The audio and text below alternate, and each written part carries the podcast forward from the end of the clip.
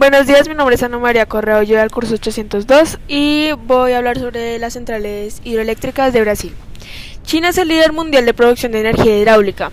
El 70% de la demanda energética del país la abastece en las centrales hidroeléctricas. El año pasado, Brasil le arrebató el segundo puesto a Estados Unidos, alcanzando un total de 1.347 centrales instaladas, que generan el 64% de la energía del país.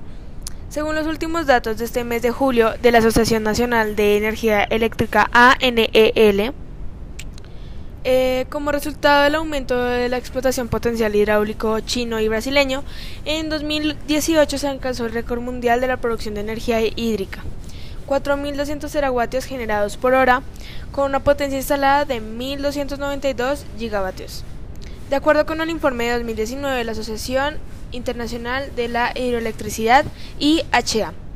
Pakistán, Turquía, Angola, Tajikistán, Ecuador, India, Noruega y Canadá también figuran entre los países responsables por el crecimiento del sector hidráulico, que se ha convertido en la principal fuente de energía renovable a nivel mundial. No obstante, su funcionamiento no está exento de impactos. Bueno, ahora voy a hablar sobre las centrales hidroeléctricas en Brasil.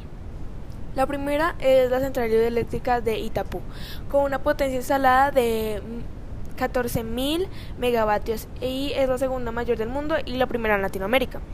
La instalación operada por la compañía Itapú Binacional se encuentra en el río Paraná, en la frontera entre Brasil y Paraguay.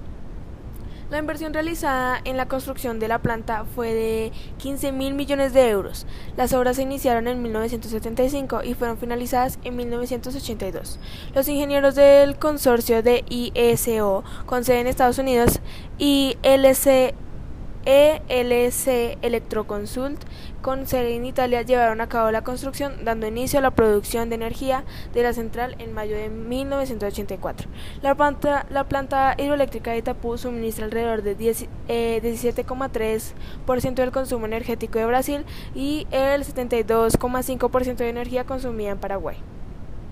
El segundo fue el complejo hidroeléctrico de Tucuruí, localizado en la parte baja del río de Tocantins. En Tucuruí, pertenece al estado de Pará, en Brasil. Se coloca como la cuarta central hidroeléctrica más grande del mundo y la tercera en Latinoamérica con sus 8.370 megavatios.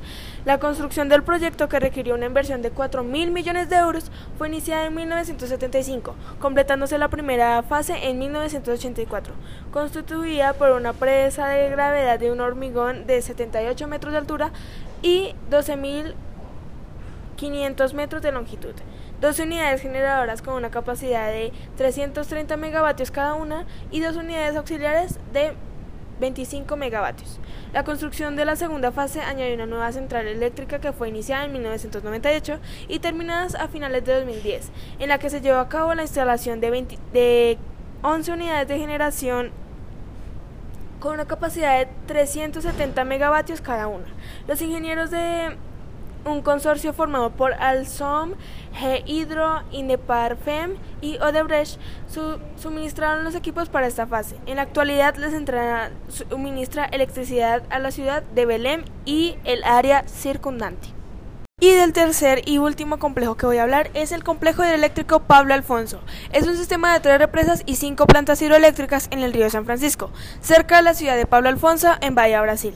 El complejo explota 80 metros del espacio natural en el río conocido como las Cataratas de Pablo Alfonso, construido en una asociación entre 1948 y 1979.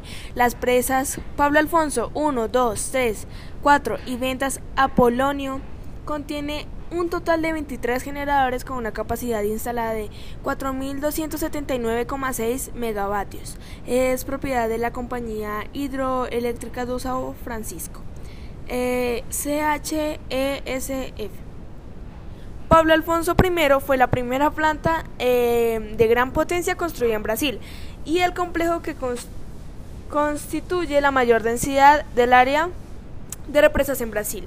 El complejo proporciona electricidad a las áreas en el noroeste de Brasil y es la principal atracción turística de la región.